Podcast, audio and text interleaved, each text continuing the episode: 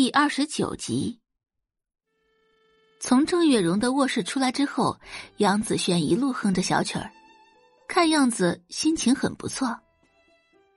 只要一想到玉婷之马上就要被人退婚，他就开心的不行。最好能把玉老爷子也气出点什么毛病来。人老了，身体本来就不行，直接被气死那也不是没有可能。怎么样啊？是不是被我猜中了？杨子轩回到房间，玉婷叶就迫不及待的开口。杨子轩点点头。不过，不是宋小姐悔婚，而是……说到这里，他故意卖了个关子。而是什么？是替嫁。替嫁。难道宋家想来一招狸猫换太子？倒也不是狸猫换太子。雨落，杨子轩就把从郑月荣那里听来的话全部都跟玉婷叶说了。闻言，玉婷叶的眼底全是算计的神色。这一下有好戏看了。书房里。玉老爷子看着玉婷之，语重心长道：“婷之，你跟宋小姐是从小就定下来的婚约，订婚之后，你好好跟她相处。”玉婷之的嘴角浮现出几分自嘲的笑：“爷爷，您觉得人家瞧得上我？一个是名闻江城的笑话，一个是名动江城的大才女。”玉老爷子接着道：“听之啊，你怎么能说出这样的话？人生在世，谁还没有遇到挫折的时候？爷爷当年也是从腥风血雨中走出来的。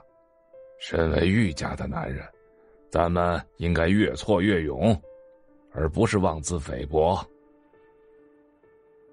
玉老爷子那是真真正正从腥风血雨中走出来的。他年轻的时候上过战场，立过功，吃过草根，也啃过树皮。从死人堆里爬出来的时候，他一度以为自己已经死了。说到这里，玉老爷子叹了口气，又道：“我跟宋家小丫头的爷爷是故交，我们一起经历过枪林弹雨。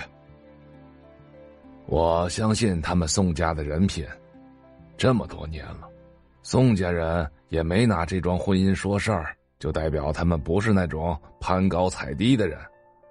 还有，爷爷也相信你，眼前的困难只是眼前的，爷爷相信你终有一天会拨云见日。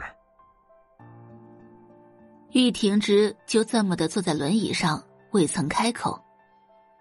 玉老爷子看着他，眼底写满了心疼。曾几何时，玉婷之也是个骄傲的骨子里的人。自从那个意外后，他就一蹶不振，像是变了个人。玉老爷子拍了拍玉婷之的肩膀：“婷之啊，相信爷爷，宋家小丫头不是那种人，你们会幸福的。”玉老爷子在宋宝仪身上寄予了很大的希望。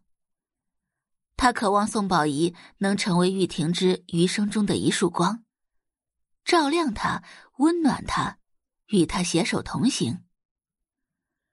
玉婷之现在就是缺一个能照亮他的人，而玉老爷子也相信宋宝仪就是那个人。他既然能在我的巅峰时而来，就能在我人生的低谷中而去。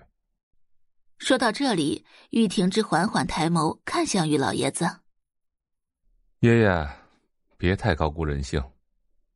就凭我，又怎么能配得上光鲜亮丽的宋小姐呢？”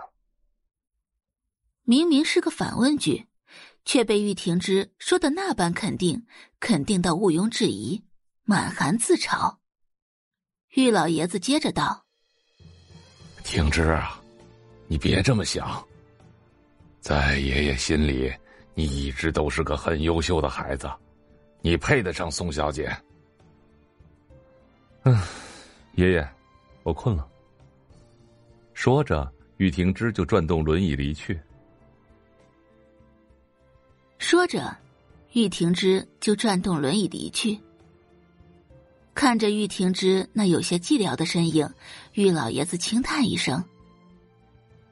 同时，玉老爷子也期待着订婚之日快点到来，必须要让玉婷芝知道，他并没有被全世界抛弃，他的身边还有很多爱他的人，等他的人。玉老爷子相信宋宝仪，更相信宋家人。